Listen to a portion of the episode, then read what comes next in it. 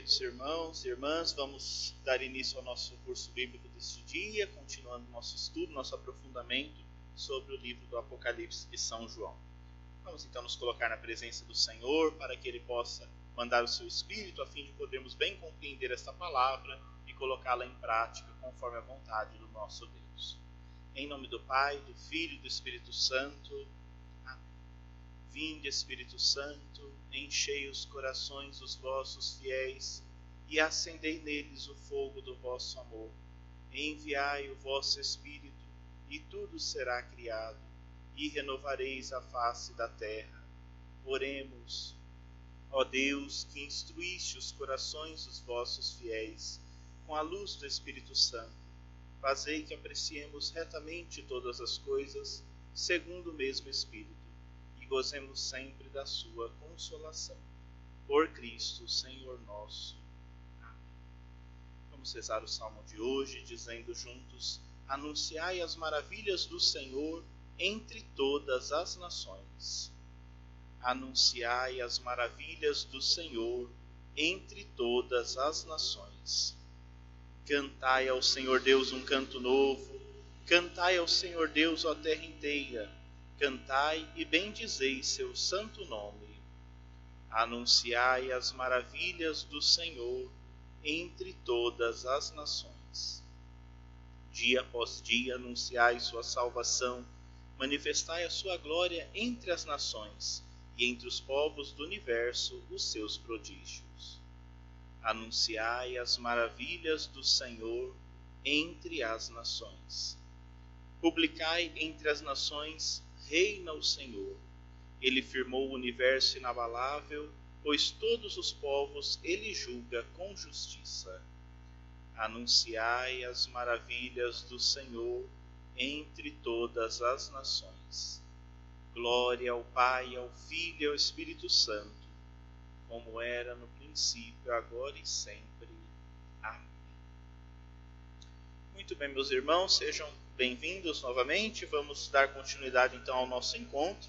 Estamos lá junto com João, tendo as visões que ele teve, para compreendermos o que ele quer falar para animar a vida da comunidade, das comunidades da Ásia Menor naquele tempo e hoje para todas as nossas comunidades nas situações e nos momentos em que nós estamos vivendo. Então estamos avançando no nosso livro do Apocalipse de São João, que sabemos que a, revelação quem nos fará é o próprio Jesus Cristo, por intermédio então do seu, do seu servo, que se coloca como um profeta, e ele apresenta então a sua revelação como uma profecia. Temos os 22 capítulos estamos olhando capítulo por capítulo. Paramos no último encontro, no oitavo capítulo. E hoje nós vamos então olhar o capítulo 9 em diante. E assim a gente vai avançando. Vamos lá, vamos recapitular né, a nossa visão é uma visão grandiosa. Então nós vimos que a partir do capítulo 4 começou uma visão grande, onde ele foi levado ao céu, viu a corte celeste, as orações, viu os mártires, aqueles que passaram pela tribulação, viu também a dificuldade e o julgamento que Deus vai estabelecer diante das maldades e injustiças que existem no mundo. E aí nós vimos então que havia um livro, que é o livro da história humana, que estava lacrado com sete selos, e ninguém foi considerado digno de abrir até que o cordeiro, aquele que foi imolado, que estava como que imolado, mas estava vivo, ele então foi considerado digno para tomar o livro nas mãos e abrir os seus sete selos, tirar todos os lacres. E aí nós fomos acompanhando. Então ele foi abrindo um por um, e a cada abertura do selo, nós vamos vendo aí uma página de tristezas e dificuldades da história humana. Então a história humana está marcada pelas dificuldades, pela injustiça, pela violência, pelas guerras, pela fome, que são todas atitudes contrárias à construção do reino e que são coisas que nós fazemos no mundo ou deixamos que aconteçam e que nos afastam do reino. Por isso, então, esse livro está marcado desde a origem lá por todos esses elementos. Mas isso não é o fim. Então, nós vimos que ele abriu os quatro primeiros selos, depois abriu o quinto, o sexto, e aí no sexto selo é que se perguntou quem que poderia ficar de pé diante do julgamento que ia começar. Então, então quando, antes de abrir o sétimo selo, nós tivemos uma pausa e aí eles observaram então quem ficaria de pé. Aí vimos aquela passagem onde nós temos os 144 mil que foram marcados para que pudessem permanecer em pé, para que nada dos males do, do julgamento tocassem a eles. depois uma multidão incontável vinha também na sequência, e eles iam então cantando os hinos né, e os atributos deste Deus e do Cordeiro. E aí nós vimos então que ele resolveu foi abrir o sétimo selo. Né, depois que marcou todo mundo, que viu quem permanecia de pé, então começou a, a, a abertura do último selo. Mas na abertura do último selo, nós vimos então que houve um grande silêncio, porque o julgamento já começou, e ele vai então agora tocar sete trombetas. Apareceram sete anjos e sete trombetas que vão anunciar as coisas que estão acontecendo e estão por acontecer dentro do julgamento. E aí foi aí nessa parte que nós paramos, nós vimos então as quatro primeiras trombetas, que lembram muito as pragas do Egito, então e as dificuldades do mundo. O julgamento é parcial, então esse julgamento tem que ser total, mas ele ainda está parcial. Então a primeira trombeta anunciou lá que um terço da terra, de tudo que está na terra, foi destruído. Depois a segunda trombeta, um terço do mar. A terceira trombeta, os rios e as fontes. A quarta trombeta, um terço do sol, da lua e das estrelas. Tudo isso, então, é para dizer que o julgamento já começou, mas ainda não concluiu. Então ele foi só um terço de cada uma das coisas que foram acontecendo. E quando então, depois de abrir as quatro, de, depois de tocar as quatro trombetas e anunciar o que vinha, o que estava por acontecer, aí nós vimos que surgiu uma águia, agourenta, né? E, e ela anunciou então, lá no versículo 13 do capítulo 8, ela anunciou né, o que estava por vir. Então, então vi e ouvi uma águia que voava no meio do céu, gritando em alta voz: Ai, ai, ai, Ai dos que habitam a terra, por causa dos restantes toques da trombeta dos três anjos que estão para tocar. Nas próximas três trombetas, vai anunciar três grandes lamentações para este mundo. Então a águia apareceu e falou que cada trombeta será acompanhada de um ai, de uma lamentação. Vimos que esses ais, eles são comuns na toda a literatura profética e o próprio Jesus também se utiliza deles. Né? Então, se a gente pegar as bem-aventuranças segundo Lucas, Mateus não tem, Mateus só está nas bem-aventuranças direto. Mas em Lucas, ele fala dos bem-aventurados e depois ele faz os ais também. Ai de vós ricos, ai de vós que explorais. Então, tem, temos os ais ali. Então, também não é nenhuma novidade para o autor, para quem lia esse texto, encontrar esses ais. Mas agora eles têm uma potência maior, porque agora é a conclusão, é o julgamento, por assim dizer. Então, nós vamos passar agora no capítulo 9, que é o que a gente vai ler a quinta trombeta. Então, ele vai tocar a quinta trombeta, a sexta trombeta, vai fazer uma pausa de novo para depois tocar a sétima trombeta e aí a gente concluir esse elemento do, das, do, dos, das sete trombetas e que conclui a abertura dos sete selos para que a gente possa ser lançado nas novas visões que virão. Né? Que é tudo continuidade, mas nem sempre elas têm relação uma com a outra. Bom, até então a gente viu que aconteceram desastres terrestres. Nessas próximas duas trombetas, nós vamos ver que vamos passar desses, desses desastres terrestres, terremotos, destruições, para agora é, desastres mitológicos. Vão aparecer agora algumas figuras assim mitológicas muito estranhas que vão falar de um outro tipo de combate que também acontece no mundo. E é isso que a gente vai observar agora no toque da quinta trombeta. Então, capítulo 9. E o quinto anjo tocou. Vi então uma estrela que havia caído do céu sobre a terra. Foi-lhe entregue a chave do poço do abismo. Ele abriu o poço do abismo e dali subiu uma fumaça, como a fumaça de uma grande fornalha, de modo que o sol e o ar ficaram escuros por causa da fumaça do poço. E da fumaça saíram gafanhotos pela terra, dotados de poder, semelhante ao dos escorpiões da terra. Disseram-lhe, porém, que não danificasse a vegetação da terra, nem o que estivesse verde e as árvores, mas somente os homens que não tivessem o selo de Deus sobre a fronte. Foi-lhes dada a permissão não de matá-los, mas de atormentá-los durante cinco meses, com tormentos semelhantes ao do escorpião, quando fere um homem. Naqueles dias os homens procurarão a morte, mas não a encontrarão. Desejarão morrer, mas a morte fugirá deles. O aspecto dos gafanhotos era semelhante ao de cavalos preparados para uma batalha. Sobre sua cabeça parecia haver coroas de ouro, e suas faces eram como faces humanas. Tinham cabelos semelhantes ao cabelo de mulheres e dentes como os de leão. Tinham couraças como que de ferro, e o ruído de suas asas era como o ruído de carros com muitos cavalos correndo para um combate. Eram ainda providos de caudas semelhantes à dos escorpiões, com ferrões. Nas caudas estava o poder de atormentar os homens durante cinco meses. Como o rei, tinham sobre si o anjo do abismo, cujo nome em hebraico é Abaddon e em grego Apolion. O primeiro ai passou. Eis que depois dessas coisas vem ainda mais dois ais. Então, o primeiro ai é esse. Até então nós tínhamos tido a destruição dos elementos da terra, do mar. Agora começa então a perseguição e a dificuldade para com os homens, os seres humanos. E aí então aparece essa figura meio mitológica. É impossível da gente imaginar na nossa cabeça como seria essa criatura terrível mitológica que apareceu. É impossível. Então, é uma figura, todo o Apocalipse é assim, né? a gente consegue imaginar, mas vocês viram que em alguns momentos existe um limite da imaginação da visão, porque o objetivo não é relatar as coisas, mas é, são os símbolos que estão por detrás. Então essas figuras mitológicas, elas vão o que elas representam por primeiro? Elas representam a sociedade injusta que nós vivemos. Então ela é uma sociedade que se levanta dessa forma e ela vai, ela mesma, né? nós fazemos essa sociedade surgir e nós mesmos perecemos sobre o peso dela. Então é, é isso que vai simbolizar. Esse ai é um convite que é feito, um convite à mudança. Ora, se nós temos essa dificuldade toda, é preciso ter mais bom senso.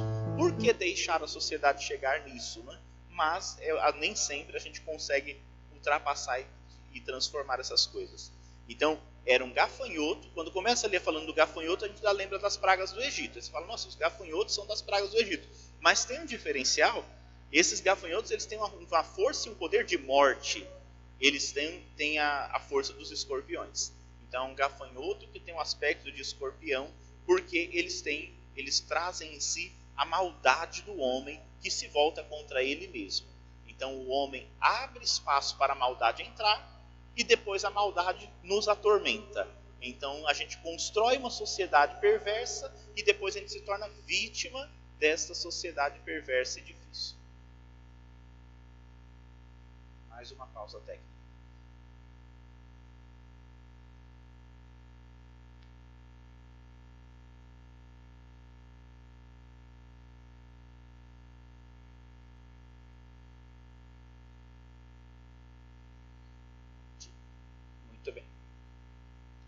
Eles parecem cavalos de guerra.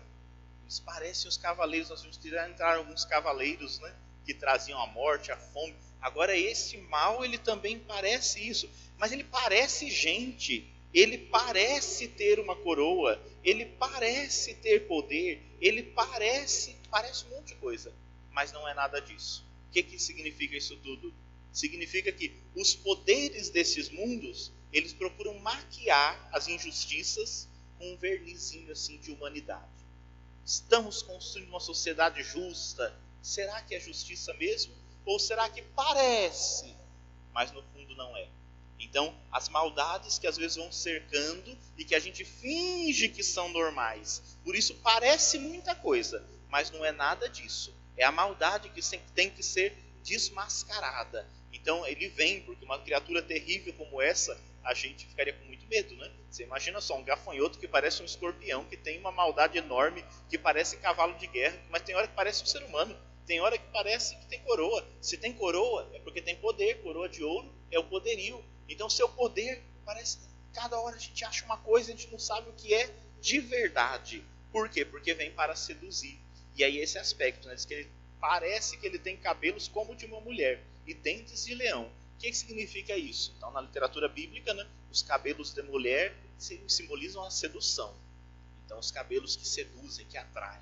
Então, você olha uma coisa linda, aí você se aproxima. Mas como são os dentes? São de leão. Então, quando você se aproximar bem, assim, né, bem seduzido por aquele, por aquele mal, falando, nossa, que coisa maravilhosa que é isso. Ele vai te estraçalhar como o leão faz com a sua presa. Então, tudo isso para a gente entender a força de uma sociedade injusta, do mal que está aí. E esse mal brota dos próprios homens. Então ele parece ser invencível.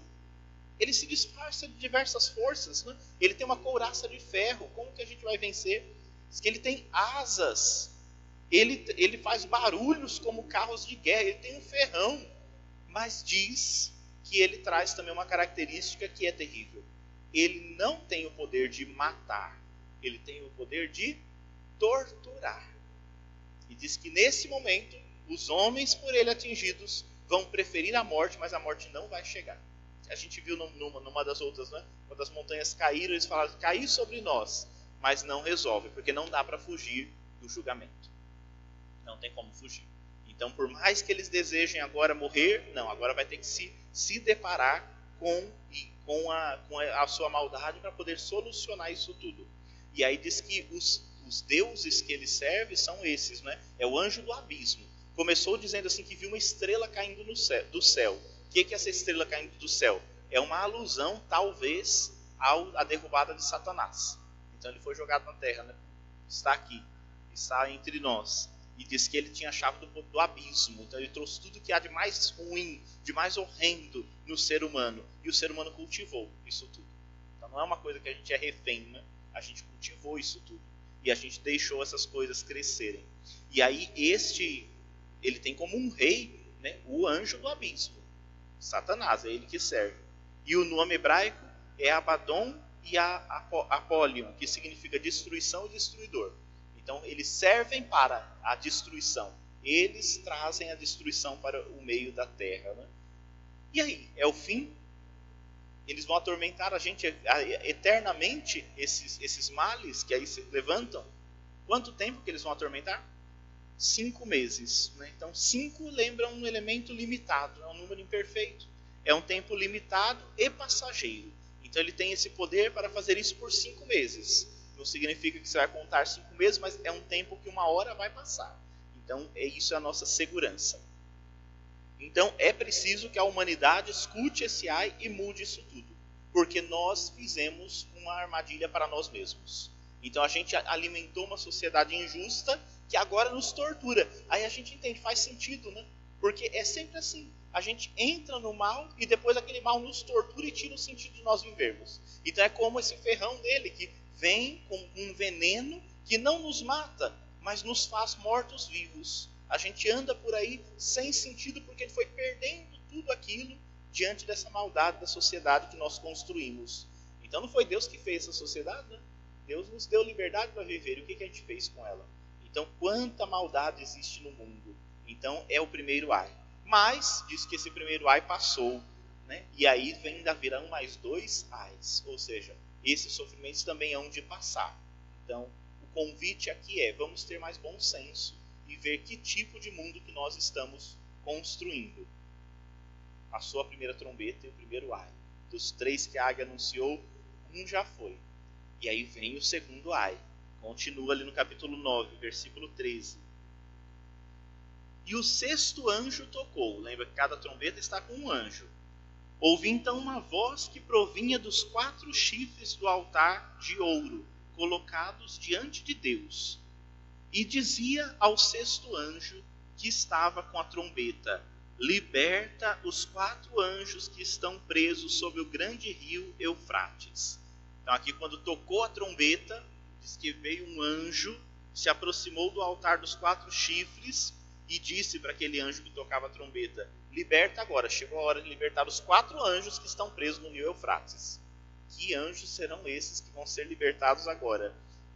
E aí vem: os quatro anjos que estavam prontos para a hora, o dia, o mês e o ano foram então libertos para matar a terça parte dos homens. O número de cavaleiros do exército desses quatro anjos era de 200 milhões. Ouvi bem o seu número. Na minha visão, os cavalos e os cavaleiros tinham este aspecto. Como que eram os cavalos e cavaleiros que pertenciam aos quatro anjos? Vestiam couraça de fogo, de jacinto e de enxofre. A cabeça dos cavalos era como de leão, e de sua boca saía fogo, fumaça e enxofre. A terça parte dos homens foi morta por causa desses três flagelos: o fogo, a fumaça e o enxofre, que saíam das bocas dos cavalos. O poder dos cavalos, com efeito, está em sua boca e nas caudas. De fato, suas caudas parecem serpentes, têm cabeças com as quais causam dano. Os outros homens que não foram mortos por este flagelo não renunciaram sequer às obras de suas mãos, para não mais adorar os demônios, os ídolos de ouro, de prata, de bronze, de pedra e de madeira, que não podem ver, nem ouvir ou andar não se converteram também dos seus homicídios, magias, fornicações e roubos. A sexta trombeta que tocou, que tocou, que é agora um convite à conversão, está desmascarando um outro aspecto. E aí agora nós temos quatro anjos que se levantaram com um exército, que foram libertados do poder que estavam no rio Eufrates e que vieram. Esses têm poder de matar mataram a terça parte dos homens.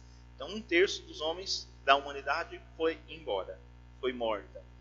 E mesmo com isso tudo que aconteceu, os que sobreviveram, o que, que eles fizeram? Não se arrependeram de nada.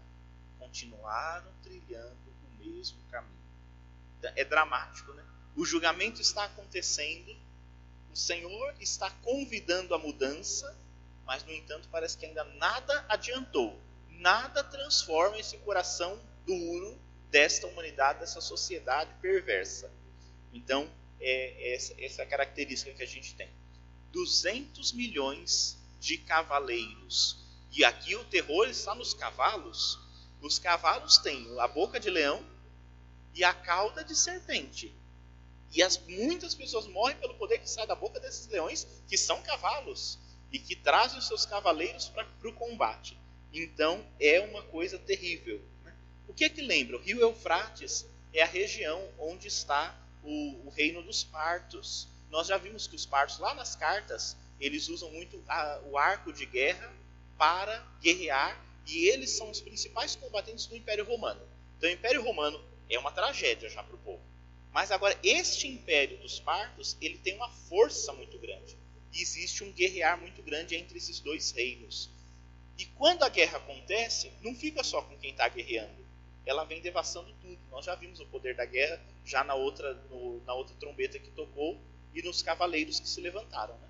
Nós vimos que a guerra por onde ela passa é terrível. Então, de onde que vem esse exército do inimigo? Vem dessa região do rio Eufrates. Por isso que são esses quatro anjos que foram libertos de lá. São os principais impérios que causavam a guerra. Então representa aqui a ganância, a crueldade, os arcos da guerra, né? e, aí, e eles faziam muito com isso mesmo. O ferro, o fogo, o enxofre. Então, conta alguns elementos de história que quando eles saqueavam uma cidade, quando eles invadiam uma cidade conquistavam, às vezes eles colocavam fogo em toda ela e o enxofre servia para isso. Pela fumaça as pessoas já morriam sufocadas. Né? Então, por isso, esses elementos do enxofre eram coisas que eles viam essas tragédias acontecendo em muitas cidades. Isso acontecia. E, no entanto, o que mudava?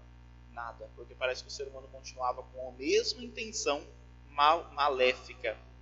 Então, os quatro anjos libertou um exército de 200 milhões. Esses 200 milhões, de novo, é um termo, né, os milhões aqui, para a gente entender que é um número muito grande, mas ainda assim não é um número pleno. Então, é um número muito grande, mas ele tem um limite, esses, esse exército. Então, esse exército ele tem um limite. De novo, é uma destruição terrível, né? Mas eles conseguem matar um terço da humanidade. Então, sempre que a gente ouve esse um terço, significa assim: ainda há esperança. Muita coisa está ruim, mas existe esperança. Ele não consegue destruir tudo. e ele e o seu poder de morte é terrível. Ele sufoca, ele estraçalha, né? ele envenena. É assim, é a maldade da guerra, do poder, da ambição, a crueldade que se o ser humano alimentar se torna isso mesmo. A guerra traz isso, né? Então esse veneno das serpentes, esse estraçalhar da boca do leão, esse sufocar do, do fogo, do enxofre que era derramado. Mas vejam, apesar disso tudo, parece que tem uma força enorme, né? Apesar disso tudo, é, o seu poder está onde? Na fumaça. Então, que é uma coisa terrível, está matando, mas é a fumaça, não é nada tão consistente assim. Há de passar. Então, novamente isso. O que, que está por detrás disso tudo? E que é a denúncia que é feita aqui nessa sexta trombeta. Né? Porque parece que é a mesma coisa da anterior, a mesma maldade, mas não, não é. Ali é a maldade das injustiças. Aqui está por detrás a idolatria. Então, você transformar a ganância, o poder mundano em Deus. Você colocar isso no lugar de Deus, você tomar o lugar de Deus. E é a idolatria. Por isso que ele desmascara isso no final, quando ele diz que, apesar desses flagelos que tanto sofreram, os homens que não sofreram não abandonaram essas obras, não deixaram de adorar os demônios, não deixaram de adorar os ídolos, as imagens feitas de ouro, de prata, de bronze, de pedra, de madeira, não deixaram de colocar o poderio no lugar de Deus. Então é um combate aqui à idolatria e é um convite à conversão. Então esse ai, né, esse ai surge como um convite à conversão. Diante disso tudo, será que não vale a pena a gente abandonar essas coisas todas que aí estão? A gente, com a nossa maldade, a gente construiu uma sociedade ruim, onde Deus já não tem mais lugar, mas a gente colocou deuses feitos pelas nossas mãos para oprimir, para escravizar, para marginalizar. Então a idolatria, né? e até hoje essa idolatria continua muito forte. Quantas coisas a gente põe no lugar de Deus? Então, essa é a idolatria que tem que ser combatida. Tem muitos irmãozinhos que ficam muito preocupados com as imagens feitas de ouro, de bronze, de pedra ou de madeira. Né? Mas não é esse a questão que está aqui. É o que está por detrás é essa maldade que envenena, que sufoca, que mata, que estraçalha e que ao invés da gente combater, a gente põe num pedestal. A gente põe a nossa segurança lá. E era muito comum naquele tempo, né? A guerra parecia que era uma coisa que ia solucionar tudo. A guerra se torna um Deus. Tem um Deus para a guerra e a gente põe no lugar, porque a gente acha que a solução do mundo está nas coisas do mundo. E aí a gente não consegue ver nada que possa mudar. Então, apesar do julgamento estar acontecendo, disso tudo está sendo escancarado, diz que os homens não se converteram. Aí vem uma pergunta por final aqui. Diz que eles não se converteram e continuaram nos homicídios, nas magias, nas fornicações, nos roubos, ou seja, a maldade está desenfreada. Parece então que a humanidade não tem solução. Não está aprendendo lição nenhuma. Quanta coisa já veio aqui na visão e não teve mudança nenhuma. Estamos perdidos então? É sinal de que acabou, não há esperança mais. Diz que aqueles que foram marcados já estão tranquilos, mas não existe esperança mais para esses outros. Eles não querem mudança, não querem transformação. E agora? O que fazer diante disso tudo? Aí é onde vem então o capítulo 10, onde vai fazer uma pausa. Então, ainda falta, lembra, falta uma trombeta. Mas agora, diante dessa impossibilidade, ou seja, então é o fim, então acaba de destruir o resto, porque não tem mais solução. Será que é assim? O que faria então os homens se converterem? Porque o objetivo de Deus é sempre a conversão, é sempre a mudança. O que tem o poder então de transformar o coração dos homens, o coração da humanidade? Será que tem alguma coisa que é capaz de fazer isso? Ah, temos sim. Então nós vamos ver aqui no capítulo 10 e no capítulo 11 como a gente pode transformar o coração desta humanidade marcada pela maldade, pela violência, pela injustiça, pela idolatria, e que não ouviu esses dois ais, mas que pode ouvir agora o terceiro e pode modificar a sua vivência. Então, antes do, do terceiro ai, a gente vai ter essa pausa. Então, termina aqui, aí ele vai ter um outro elemento da visão. Estava ali, viu essas coisas todas acontecendo, e aí diz no capítulo 10: Vi depois outro anjo, forte, descendo do céu Agora ele viu um anjo descendo do céu para ver se, se dá para fazer alguma coisa lá no meio dessa humanidade aí que não está aprendendo nada. Ele trajava-se como uma nuvem e sobre a cabeça estava o arco-íris. Então ele se vestia de nuvem e sobre a cabeça ele tinha uma espécie de uma coroa de arco-íris. Seu rosto era como o sol. As pernas pareciam colunas de fogo e na mão segurava um livrinho aberto. Pousou o pé direito sobre o mar e o esquerdo sobre a terra. E emitiu um forte grito, como um leão quando ruge. Ao gritar, os sete trovões ribombaram suas vozes. Quando os sete trovões ribombaram, eu estava para escrever, mas ouvi do céu uma voz que me dizia: Guarda em segredo o que os sete trovões falaram, e não o escrevas. Nisto, o anjo que eu vira de pé sobre o mar e a terra levantou a mão direita para o céu e jurou por aquele que vive pelos séculos dos séculos, que criou o céu e tudo que nele existe, a terra e tudo que nela existe, o mar e tudo que nele existe. Não haverá mais tempo. Pelo contrário, nos dias em que se ouvir o sétimo anjo, quando tocar a trombeta, então o mistério de Deus estará consumado, conforme anunciou aos seus servos os profetas. Poxa vida, ele estava ali já meio desesperado, né? Porque parece que agora a humanidade não tem mais salvação. De repente desceu um anjo do céu. E ele tinha essas características aqui que nós vimos, né? Ele desce e ele tinha nas suas mãos um livrinho aberto, diferente um pouquinho. Quando ele desceu, ele fez rugir o, o rugido de um leão, muito forte. E nesse rugido diz que sete trovões se instalaram na terra. Né? E aí então ele falou que o tempo acabou. Não haverá mais tempo. Então o que, significa isso, por primeiro? O tempo, Jesus já tinha dito, né? O tempo está próximo, está abreviado. Então agora o tempo acabou. O julgamento chegou. E essa maldade não vai permanecer. Então outras coisas têm que permanecer. Esse anjo que desce do céu, quem que é? agora que a gente consegue identificar como o próprio Jesus. Né? É o Messias. Ele tem as características, a gente olhar as características do, do próprio Deus. Né? Então a nuvem, o arco-íris, o trovão, tudo isso representa a manifestação de Deus na história. Ele veio, diz que ele pisou na terra e no mar, para dizer assim, ele tem um poderio sobre tudo isso. E ele jurou sobre, para aquele que tudo criou, para o Pai. E o Pai do céu, então, falou para João: Não escreva o que você ouviu. Então aquele trovão foi a voz de Deus que falou. E aí ele ia escrever o que falou, mas ele mandou não escrever. Então não escreva nada ainda, porque agora vai ser então chegou a hora, não é? Chegou a hora, acabou a hora, na verdade, chegou o momento da da libertação.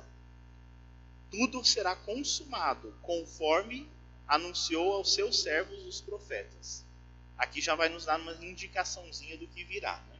Mas vamos continuar o texto para a gente entender a, a visão completa. A voz do céu que eu ouvira tornou-me, tornou então a falar-me. Então, aquela voz que falou, não escreva, ela agora falou de novo. Vai, toma o livrinho aberto da mão do anjo que está em pé sobre o mar e sobre a terra. Nossa Senhora, agora dá até um medo, né? Tá lá esse anjo terrível com esses trovões todos. A voz falou: agora vai lá, pega o livro que está na mão dele. Aí se aproximou desse anjo que ali estava. Ele foi.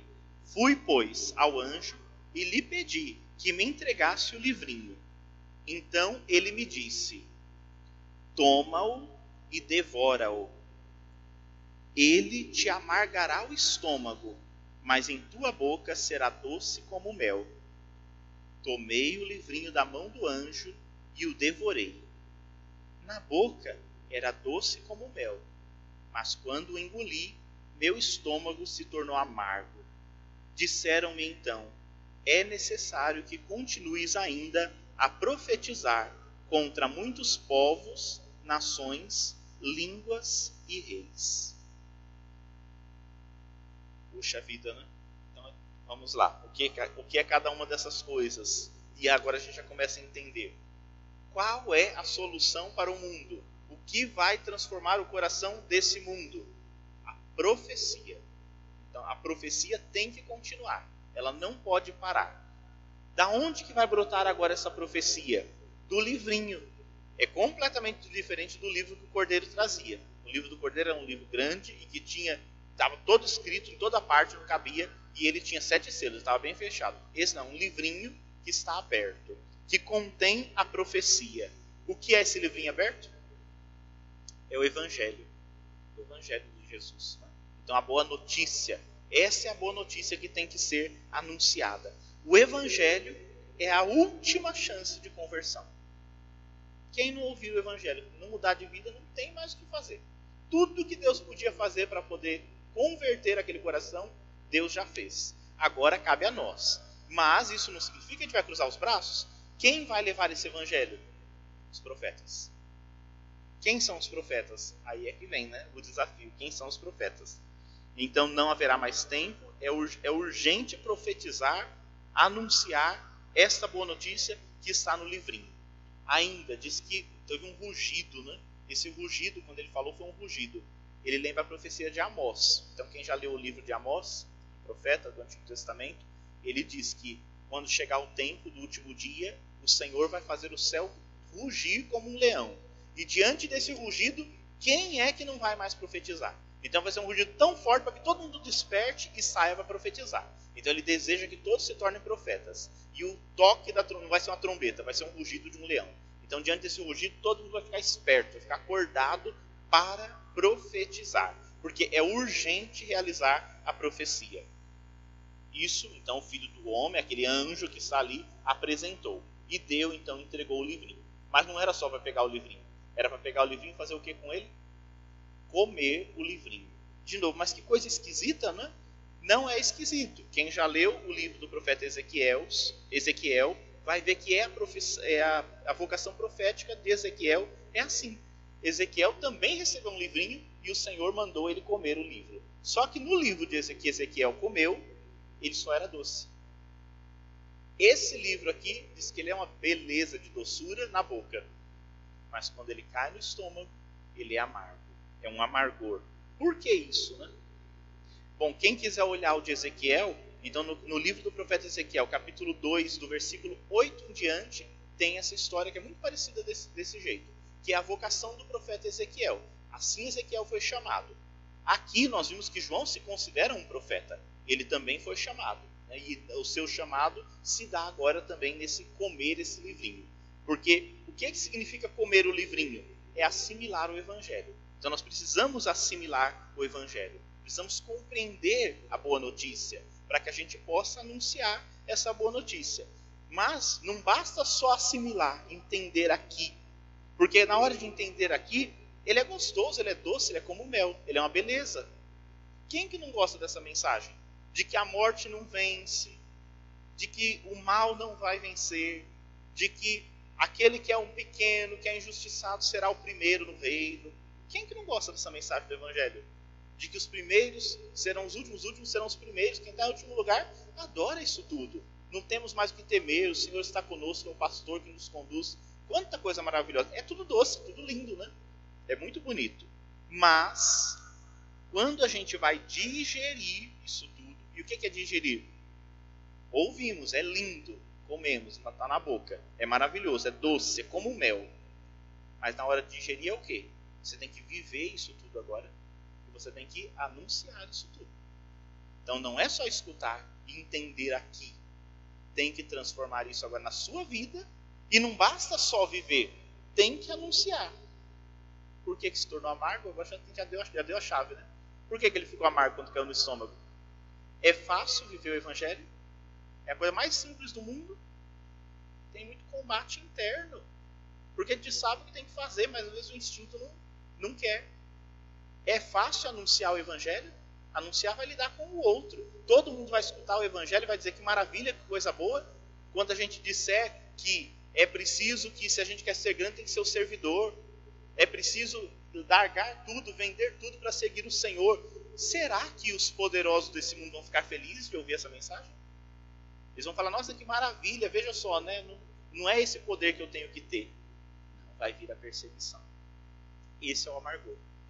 Então é, é tudo muito bonito na boca, mas quando a gente vai vivendo, a gente vai ver que é desafiador. Não perde a sua beleza, não vai perder sua beleza, mas é, é, traz para nós a persistência e não fugir diante das dificuldades. Então a gente precisa assimilar isso tudo, a gente precisa transformar isso tudo em vida e a gente precisa anunciar. Então aqui o que ele está dizendo? É preciso manter a profecia viva diante dessas maldades que existem. Se a profecia se calar, aí tudo se acabou. E nada pode calar a voz do profeta. Então, se o profeta for persistente, nada vai calar a sua voz. Então, é preciso anunciar com coragem. Então, a profecia é a chave de transformação e de conversão para o mundo. Se a gente quer converter o mundo, então que a gente faça a profecia estar sempre viva. E essa profecia é comer o evangelho, é sentir sua doçura e é enfrentar as dificuldades que virão. Então aqui é um ânimo para a comunidade dizendo assim: perseverem, não deixem de anunciar, mesmo que venham as dificuldades. É preciso perseverança. É preciso manter a voz da profecia sempre viva. E aonde nós vamos anunciar isso? Nas nações, povos, línguas e reis. Os quatro elementos, né? Toda a humanidade nós vamos fazer isso. Mas se destaca aqui os reis. Por quê? O que a comunidade estava enfrentando?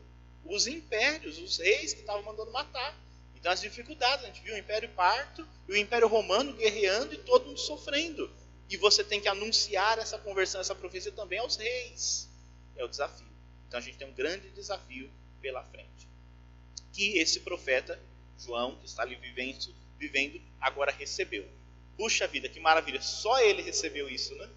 Não, ele representa toda a comunidade que vai continuar lutando. Aí vem então agora um aprofundamento. A profecia é a chave. Mas afinal, o que é profetizar? O que é profetizar? Então, capítulo 11 vai aprofundar ainda mais esse elemento do que é profetizar. E aí vai abrir então o caminho para a sétima trombeta. Então vamos ver os primeiros versículos até o versículo 13.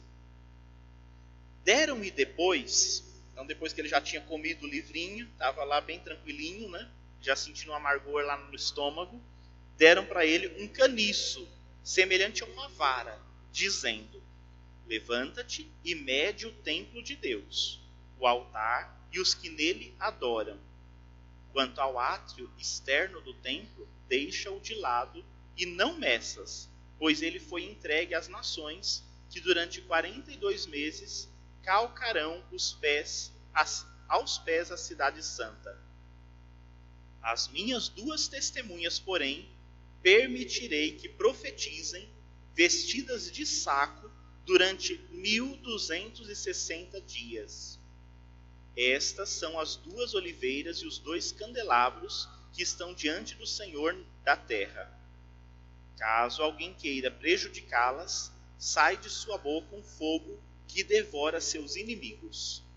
Sim, se alguém pretende prejudicá-las, é deste modo que deveria morrer. Elas têm o poder de fechar o céu para que não caia nenhuma chuva durante os dias de sua missão profética. Tem ainda o poder de transformar as águas em sangue e de ferir a terra com todo tipo de flagelos, quantas vezes o quiserem. Quando terminarem seu testemunho, a besta que sobe dos abismos combaterá contra elas, vencê-las-á e as matará. matará. Tem duas testemunhas, faz uma pausinha aqui. Então ele disse assim: agora você vai profetizar. E tem duas testemunhas que vão com você. Essas duas testemunhas vão ser perseguidas, mas ninguém vai se atrever a persegui-las, porque ela terá poder. Então os seus inimigos serão todos vencidos. Então vá com a profecia com coragem, porque ninguém vai poder te vencer. As duas testemunhas vão acompanhar. Mas como são essas testemunhas? São vestidas em sacos, né? elas estão vestidas em saco e elas têm um prazo de, de testemunhar, que vai ser 1260 dias, ou 42 meses, ou 3 anos e meio. É a mesma coisa. Né? Esse é o período que vai. E ele tem a missão de primeiro medir o templo, ele vai fazer a medição do templo, e depois essas testemunhas vão acompanhar, vão acompanhá-lo na sua missão. E vai vencer muitos inimigos. Mas quando chegar o fim, do prazo, a besta vai sair dos abismos. E o que, a besta vai fazer com, essas, com as testemunhas? Vai matá-las. Então, a besta vai ter o poder, vai vencer as testemunhas e vai matar. E aí vem o versículo 8. Então, depois de toda a luta, o que vai acontecer com você? Você vai morrer. Mas só vai morrer? Não, tem o versículo 8. Os seus cadáveres ficarão expostos na praça da grande cidade, que se chama simbolicamente Sodoma e Egito onde também o Senhor delas foi crucificado. E homens de todos os povos, raças, línguas e nações veem seus cadáveres durante três dias e meio, impedindo que sejam postos numa sepultura. Os habitantes da terra se alegrarão com isso. Alegraram, alegram-se e tocarão, trocarão presentes, pois esses dois profetas haviam atormentado os habitantes da terra.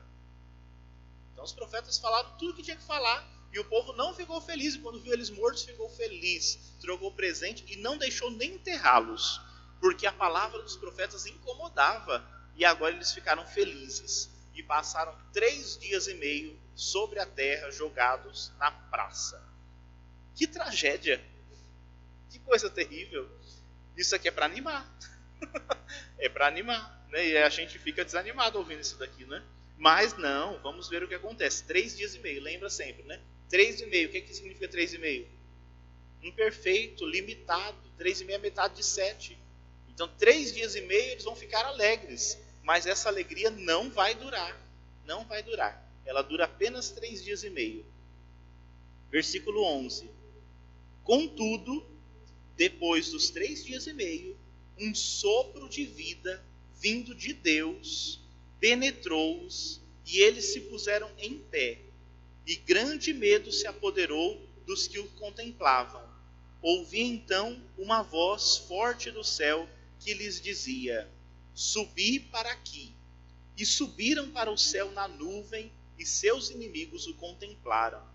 Naquela mesma hora houve um grande terremoto, a décima parte da cidade caiu e sete mil pessoas morreram na catástrofe. Os sobreviventes ficaram apavorados e deram glórias ao Deus do céu. É o que aconteceu. Depois de três dias e meio, o Espírito do Senhor veio, pôs de pé, deu a vitória a eles e os levou para o céu. E aí então aconteceu um grande terremoto e muitos corações endurecidos morreram. E agora, quem sobreviveu, agora tem uma diferença, né? Lembra da outra vez lá? que um pouco sobreviveu. Se converteu? Não. Mas agora, depois de todo o trabalho da profecia, quem sobreviveu se converteu e deu glória ao Deus do céu. Então, qual é a única coisa capaz de transformar o mundo? A profecia, o Evangelho. Então, não podemos parar de pregar o Evangelho. Mas e se vier o sofrimento? Não podemos parar. E se vier a morte? Não podemos parar. Mas como que a gente não para se morreu? Pai nos ressuscitará. Diz uma outra passagem que se nós calarmos, virou até música, né? Se a gente calar a voz dos profetas, as pedras vão falar. Porque a profecia não pode ser calada nunca. Então é um texto estranho, esse pedaço né, do capítulo 11, mas é para a gente poder compreender esses elementos. Bom, primeiro, é um mosaico. Tudo que está aqui já está nos profetas. Então, se você ler Ezequiel, Zacarias e Daniel, no Antigo Testamento, você vai encontrar um monte de coisa parecida com isso que a gente acabou de ouvir. Então, esse vidente, João, ele é uma mescla, é um mosaico entre o que Ezequiel viveu, o que Zacarias viveu, o que Daniel viveu. Então, juntou um pouquinho de tudo e, e montou esse texto aqui que nós temos. Ezequiel é que teve a missão de medir. De vez em quando vem na leitura da semana, vocês já leram né, nas, missas da semana, vem, diz que ele, ele mediu e saía um rio do santuário, e aí ele media e dava até a perna, depois dava na cintura, depois dava, e o rio ia crescendo, ele foi medindo o santuário, que simbolizava o que essa, essa medição do santuário?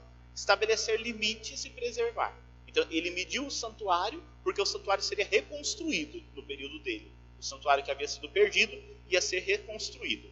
Agora ele vai medir também. Esse medir é é, a gente preservar o que ali está. O que, que ele vai medir do santuário? O lugar onde as pessoas adoram. O pátio externo, chamado dos pagãos, esse não precisa medir. O que, que significa isso? Pela profecia, a gente vai separar uma coisa que é difícil de separar: o culto verdadeiro e a idolatria. Qual que é o limite entre o culto verdadeiro e a idolatria? Como saber? Idólatras são só os que estão lá fora. É muito fácil a gente dizer que o outro é idólatra. Né? Será que não tem nada em você de idolatria? Será que nós não estamos cultivando dentro de nós uma idolatria? Como saber se o nosso culto é verdadeiro ou é idolatria? Como que vai saber disso? Tem que saber. Porque se tiver na idolatria, vai ser combatido. Se for o culto verdadeiro, vai ser a força. Como saber o que é autêntico e o que não é? Quem que está medindo? Como que a gente consegue medir o santuário? A profecia. É a profecia que vai nos apontar e dizer se está correto ou não está. Então a gente precisa olhar com a lente da profecia. Ela é a medida. A, a profecia é a medida que vai realizar isso tudo. Então nós precisamos ter isso. Já vimos que os três anos e meio é esse tempo, esse período né, é limitado. E aí é a mesma coisa. Então, três anos e meio equivalem a 42 meses, que equivalem a 1.260 dias. Então isso aqui vai aparecer um monte de vezes de dessas formas. É a mesma coisa. Então ele vai trazendo na quantidade de dias para a gente ver quanto tempo vai durar essa tribulação. Mas não adianta contar, né? não é três anos e meio contadinho. É o tempo necessário, é o tempo que for preciso. É o tempo da perseguição. Na escritura, esse tempo da perseguição no período de, de, Antíoco IV, que foi um dos piores imperadores lá do, do período Seleucida, durou, diz que durou mais ou menos a, a, o reino dele, é, a perseguição que ele executou, durou mais ou menos três anos e meio. Então é uma referência para dizer assim, aquele período foi difícil, Antíoco IV foi terrível, uns 150 anos antes de Jesus nascer. Então foi terrível esse período. Mas o que aconteceu? Acabou Veio outro difícil, mas aquele acabou. Então, quando ele coloca esses três, três anos e meio, para dizer assim: não existe coisa ruim que não passe, ela passa. Agora, por que, que às vezes vem uma outra coisa que é igual ou é pior? Por causa dessa sociedade que a gente construiu, é o elemento lá. A gente não se converte, aí a gente continua fazendo a mesma coisa. E aí só mudam as figuras, a gente só muda o Deus, mas a idolatria é a mesma. E se a idolatria permanecer a mesma, nada vai mudar. O que vai mudar essa idolatria? a profecia e o verdadeiro culto. Então, se a gente cultuar ao Deus único e verdadeiro, a gente pode transformar isso tudo. Então, o tempo da perseguição vai acabar. Ele é imperfeito, ele não é pleno. O que é pleno é o sete. As duas testemunhas daquele que se põe para ser um profeta né, é justamente a mensagem da profecia e a resistência. Então, essas aí tem muitas, né, essas duas testemunhas. Quem seriam? Eles vão dizendo, mas elas simbolizam isso o conteúdo, a fidelidade ao conteúdo da profecia e a resistência que a gente tem que ter. Então a gente tem que resistir, tem que levar uma mensagem de resistência. Alguns dizem que talvez seja Josué e Zorobabel, porque eles reconstruíram o templo depois da Babilônia. Então são duas pessoas que animaram o povo e reconstruíram. Alguns dizem que talvez essas testemunhas sejam Elias e Moisés, que foram figuras muito importantes na construção do povo de Deus. Então, assim, quem são essas duas testemunhas? Pode ser eu e você. Se a gente levar a profecia de verdade e a resistência para a vida das comunidades, a esperança para a vida das comunidades. Então, ao longo da história, sempre houve, sempre houveram duas testemunhas. É isso, significa uma, duas, né? Sempre Deus suscita. Então, a coisa está muito ruim, aí Deus suscita um profeta. Sempre tem, tem. Quando a gente fala, agora a coisa se acabou, aí tem alguém, uma mensagem de esperança, de resistência, de correção, de mudança, e essa mensagem nos transforma. Então, isso aconteceu lá no tempo de João, acontece ainda hoje. Você conhece alguém que, que a gente possa dizer que é uma mensagem de esperança hoje no mundo? A gente tem que olhar, tem que ter alguém aí, né? Então, porque Deus suscita suas testemunhas, então elas vão aparecendo. Então, essa mensagem de paz verdadeira, algumas pessoas se levantam. Dentro da igreja, na sociedade como um todo, então quem se levanta trazendo essa palavra né, contra essa maldade, essa violência, essa instituição má, que destrói, que, que rouba vidas, né? é o testemunho do Senhor que vai reconstruindo tudo. Né? Então ela vai reconstruindo. Sempre haverão essas testemunhas. E ela vai vencer muita coisa. Né? essas testemunhas se levantam e são firmes, vão vencer muitos inimigos. Mas, diz que a besta que sobe do abismo E é essa besta no Apocalipse é sempre o Império Romano. Só que eles nunca vão dizer que é o Império Romano, porque senão a coisa fica pior, né? Então o Império Romano é essa besta nesse momento. Mas essa besta muda muito. Ela sempre vai estar por aí. E diz que essa besta vai, vai matar as duas testemunhas. Se a gente olhar para a nossa história, Jesus não foi aparentemente vencido pela besta? Eles mataram Jesus. Então está vendo? Ele, e ele vai dizer muito mais, ele é a testemunha do Pai. Ele é o missionário. Ele é tudo isso que veio ao mundo. Né? No, na plenitude dos tempos, ele mesmo desceu, Deus se fez homem. E sofreu tudo o que sofreu. E enfrentou e venceu muitos inimigos. Mas chegou um momento em que ele também foi crucificado.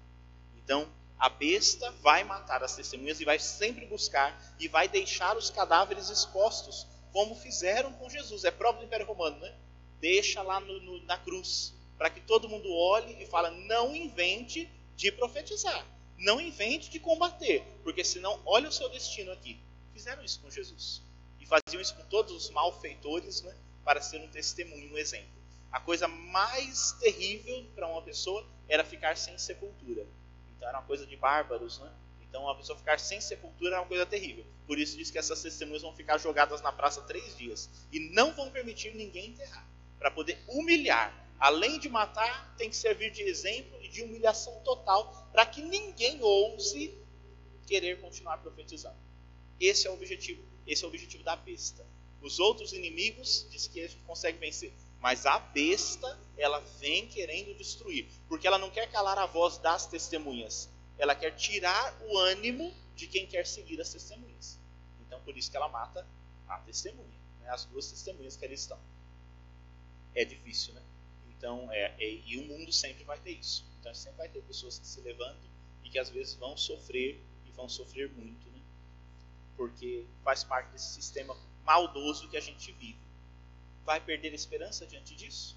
Vamos entrar nos seguidores, a gente vai ver mais para frente, nos seguidores da besta por causa disso? Ah, já se não dá para vencer a besta, vou me tornar um discípulo da besta. Tem gente que vai. Se torna discípulo do império romano, às vezes a gente acha que é o caminho mais fácil para a gente preservar a vida. Mas Jesus já ensinou para a gente em uma passagem lá do Evangelho, né? Que quem quiser preservar a sua vida vai perdê-la. E quem perder por causa do reino, esse encontrou, esse ganhou. Então depende de. E é e por isso que é uma mensagem de esperança. É dramático, é triste, mas a resposta não vem do mundo. A besta pode ir até um ponto, mas é Deus quem faz o impossível. Então vai, a humilhação aconteceu, Jesus foi morto, ficou três dias. Ao terceiro, o Pai o ressuscitou. E aqui é uma mensagem clara do mesmo jeito. As testemunhas vão ficar ali jogadas, mas ao ter, a, a, aos três dias e meio, aqui não coloca três, para não dar esse elemento da perfeição, né? mas dentro das imperfeições humanas, o Pai vai resgatar. E diz que então virá um espírito, aí aqui lembra de novo Ezequiel. Se a gente lê Ezequiel, Ezequiel viu um momento lá que só tinha um monte de corpos de ressequidos, ossos ressequidos. Né? E aí diz que ele começou a profetizar e os corpos foram recuperando a força e foram se tornando novamente gente para continuar o caminho. Está tá lá em Ezequiel. Ele está usando a mesma coisa. Né? Então Ezequiel profetizou e aquilo que estava sem vida voltou a viver. O Espírito do Senhor virá, é o Espírito Santo que vem, né? Ele virá e vai fazer ter vida novamente aqueles que foram humilhados sobre a terra e eles vão subir e vão estar junto de Deus. E agora a gente vai ver que, inclusive, lá no céu haverá uma festa para acolher. Então, muitos vão festejar porque imaginam que é o fim da profecia, mas aí Deus vai dar a última resposta. Diz que a grande cidade que eles vão ficar é, Sodoma, é parecido com Sodoma e o Egito. Sodoma e Egito já não existem mais quanto potência, né? Sodoma já foi destruído. Mas o que era Sodoma? Todo tipo de moralidade. Então, a sociedade que cultiva a imoralidade, a maldade. O Egito é o poderio, a escravidão. Na verdade, que cidade é essa? Aí está citando aqui, é Jerusalém, a cidade santa que matou os profetas, que matou Jesus, que matou os santos. É Roma que mata as testemunhas do Cordeiro. Só que ele não cita as duas cidades, ele cita essas outras duas que já passou. Então fica mais fácil da gente entender que elas também foram grandes e também foram vencidas pelo próprio mal que elas produziram. Então o Império Romano agora está no poder, né? Mas ele vai continuar? É isso que o autor está dizendo. Não vai. Como as outras vão cair. E a história da humanidade sempre mostra isso, né? Todos os impérios se levantam, crescem, têm ascensão e depois caem. Não existe império que dure para sempre. Só o que dura para sempre é a mensagem do Evangelho. Essa perdura, né? Então ultrapassa os limites humanos, porque não vem do mundo, vem de Deus. É só o que vem de Deus que permanece. Tranquilo até aqui? Então as testemunhas vão ressuscitar. Aí quando eu estava lendo aqui no, nesse livrinho aqui, ele, ele lembra a frase de Dom Oscar Romero, que é muito bom para isso, né? Porque da América, daqui da América Latina, né, um Marte, bispo Marte, que tanto enfrentou a ditadura e os problemas sociais né, da América Latina, do seu país, e aí diz que em determinado momento ele já estava jurado de morte, né? Então estavam buscando uma maneira de matá-lo. E aí se aconselharam, foge, vai embora, né? É, porque não vão acabar te pegando mais cedo ou mais tarde, né? E aí ele respondeu: Se me matarem, eu ressuscitarei na memória do meu povo. Eu não vou abandonar o meu povo, eu vou continuar com o meu povo, que me foi confiado. Né? E assim ele morreu. Então é muito bonita a história de Dom Oscar. Né? Celebrando uma missa, um, uma pessoa chegou e fuzilou ele no altar. Né? E hoje a gente continua lembrando dele depois de muitos anos, porque ele ressuscitou na memória do seu povo, porque ele foi uma testemunha fiel. Então é esse o testemunho que a gente precisa dar, né? Às vezes o caminho mais fácil é fugir. E na vida da gente a gente tem muitos desafios que a gente tem que. Tem coisas na vida que não adianta a gente fugir porque vai nos perseguir para sempre. Tem coisas que precisam ser enfrentadas com fé, com coragem, com sabedoria, mas tem que enfrentar. Então as testemunhas, elas vão enfrentar elas vão enfrentar. Porque onde está a besta a gente não sabe, né? E aí ela por isso que vai vencer muitos inimigos. Mas quando se deparar com a besta, talvez a gente seja, entre aspas, vencido. Mas não ficaremos vencidos, porque o Senhor nos ressuscitará. Então, se a gente morre no testemunho, se a gente gasta a vida construindo o reino, a gente ressuscita na memória do povo e ressuscita para a vida eterna. Então, isso é um testemunho muito bonito. Né? A história de Dom Oscar nos inspira muito. Ele foi essa testemunha fiel no tempo de perseguição. Então vocês estão vendo que o que está no Apocalipse, a gente já viveu muitas vezes ao longo da história. E vamos continuar vivendo. Enquanto a gente estiver no mundo, essas coisas existem. E a gente não pode se deixar abater. Tem que continuar a luta. Vai ter momentos mais difíceis, momentos menos difíceis, mas tem que continuar sempre lutando. Então, por isso que ele diz ali do, do terremoto que destrói a sociedade injusta. Então, as injustiças vão sendo combatidas. Nós vamos tendo momentos em que Deus né, dá um jeito da coisa melhorar um pouquinho. Agora a questão são os sobreviventes. Se nós vamos sobreviver para converter e dar glória a Deus, ou se a gente vai sobreviver como aquele outro grupo que não mudou em nada e continuou construindo a sociedade injusta. Então por isso que às vezes a coisa não muda, porque as nossas escolhas estão podres, né? Então a gente precisa modificar as nossas escolhas. Dito isso, então o mundo não está sem esperança. Então a gente começou vendo que não tinha esperança, Aí ele veio e disse que a esperança está na profecia e no testemunho. E que as testemunhas vão nos acompanhar. E que a gente não precisa ter medo, mesmo quando a besta se levantar. Tem que per permanecer. Diante disso, tocou a última trombeta. E o último ai se levantou. Né? A sétima trombeta com o último ai. Então, versículo 14. O segundo ai passou eis que chega rapidamente o terceiro ai. E o sétimo anjo tocou.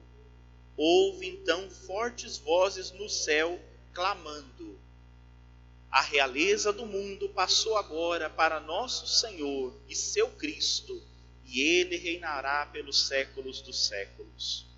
Os 24 voltou. Os 24 anciãos que estão sentados em seus tronos diante de Deus prostraram-se e adoraram a Deus, dizendo: Nós te damos graças, Senhor Deus Todo-Poderoso, aquele que é e aquele que era, porque assumiste o teu grande poder e passastes a reinar.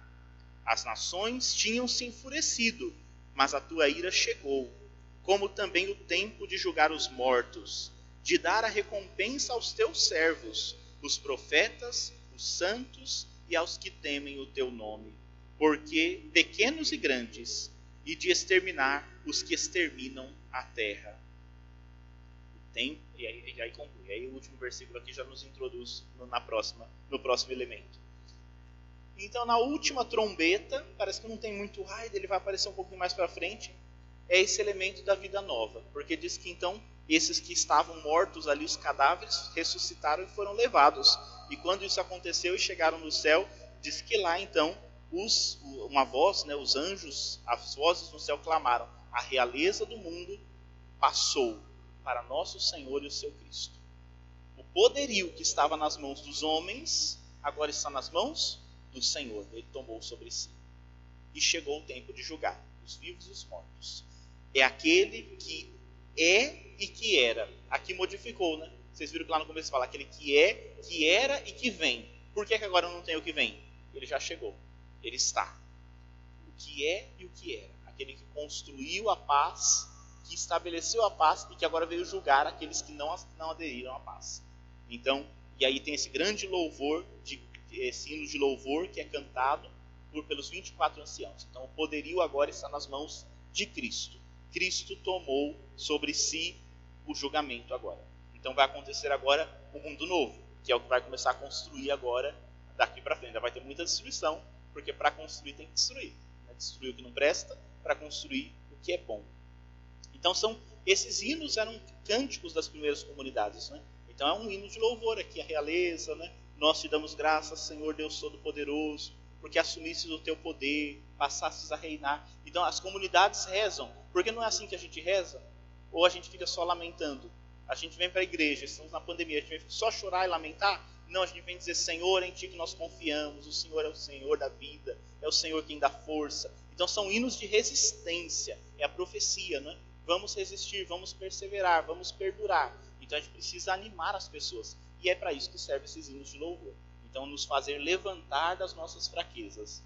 Então, ele anuncia, essa sétima trombeta anuncia a profecia que gera o reinado de Deus na história. Então a, a profecia se toca, to, a, profecia, a trombeta toca e o reino de Deus então começa a acontecer no mundo. O Senhor toma o seu trono né, e começa então a reinar na história. Então é isso que ela está anunciando, esta última profecia, essa última trombeta que tocou. E aí, com ela, a gente abre agora uma nova sessão onde vão aparecer três sinais.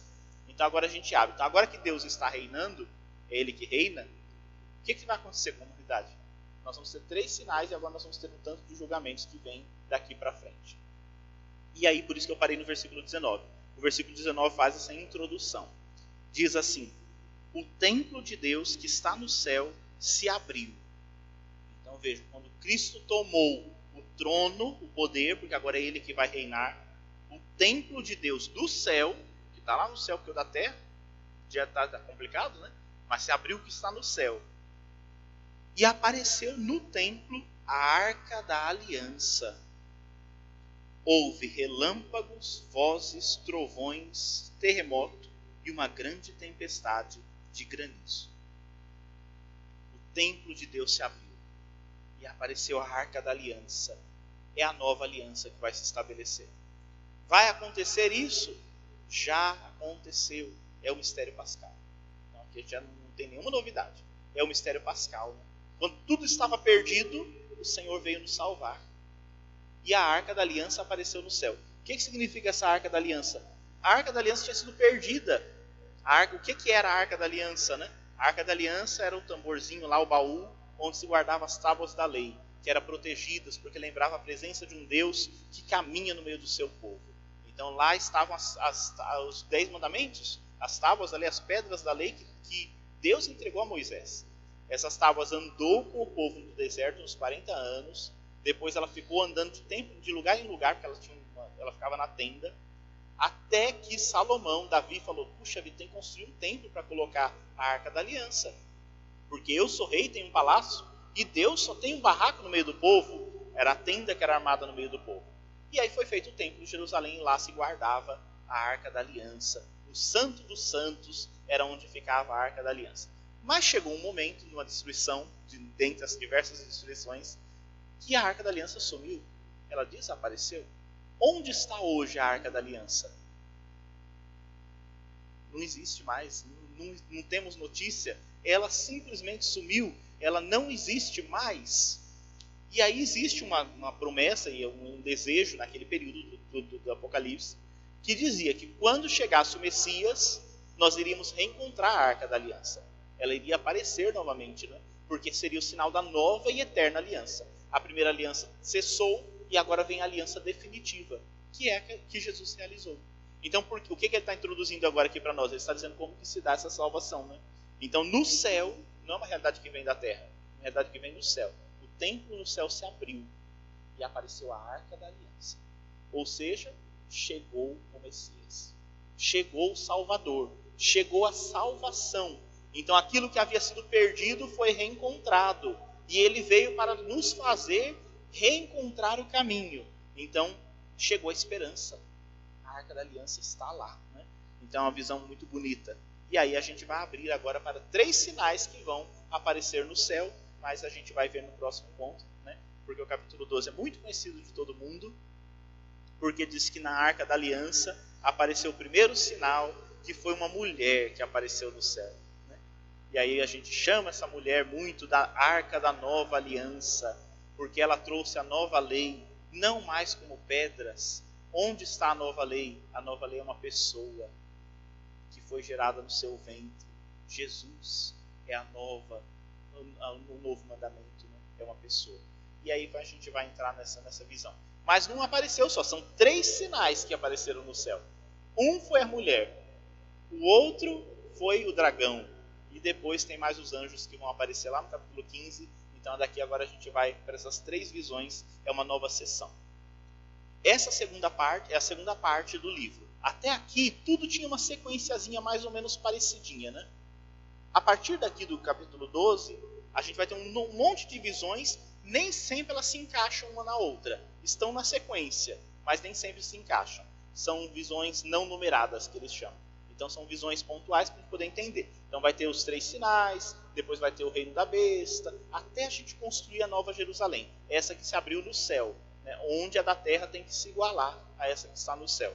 Então agora começa uma série de elementos aqui, a partir do 12, que vai começar dizendo do grande confronto que vai existir entre os dois sinais que apareceram, que nós já conhecemos esse texto.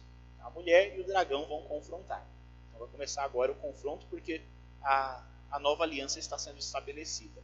Já foi estabelecida, né? E nós queremos agora dar continuidade. Tá bom? Não vou entrar no capítulo 12, porque ele é um pouquinho grandinho. Se a gente entrar, não dá tempo de concluir. Mas aí no próximo a gente tenta ver os, os, pelo menos dois sinais até o capítulo 15, né? Os dois sinais aí e como as coisas vão se encaminhando. Tranquilo até aqui? Então, vamos que vamos, né?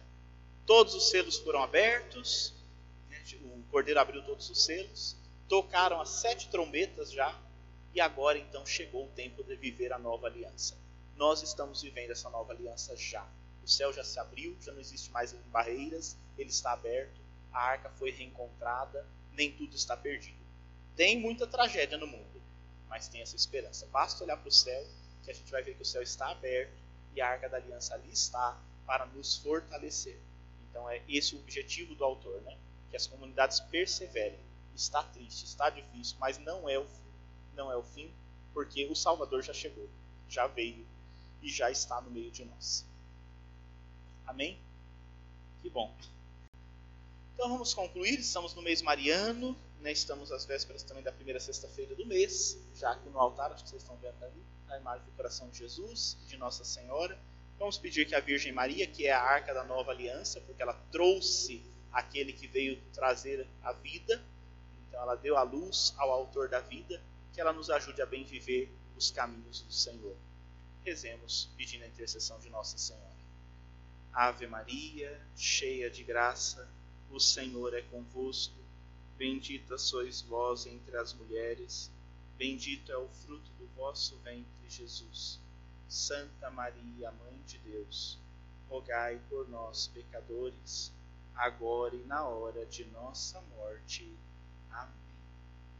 Antes da benção ainda, a partir de amanhã a gente vai na nosso aqui no YouTube mesmo e nos outros canais a gente vai ter um, pequenos vídeos sobre os dogmas de Nossa Senhora por, por ocasião do mês mariano, toda sexta-feira. Então, então amanhã quem quiser procure lá, vai ficar disponível no YouTube, no Facebook, no Instagram, os, os pequenos vídeos aí sobre os dogmas marianos para que a gente possa bem viver este mês dedicado a Maria. O Senhor esteja convosco, Ele está no meio de nós. Por intercessão de Maria Santíssima, abençoe-vos o Deus Todo-Poderoso, Pai, Filho e Espírito Santo.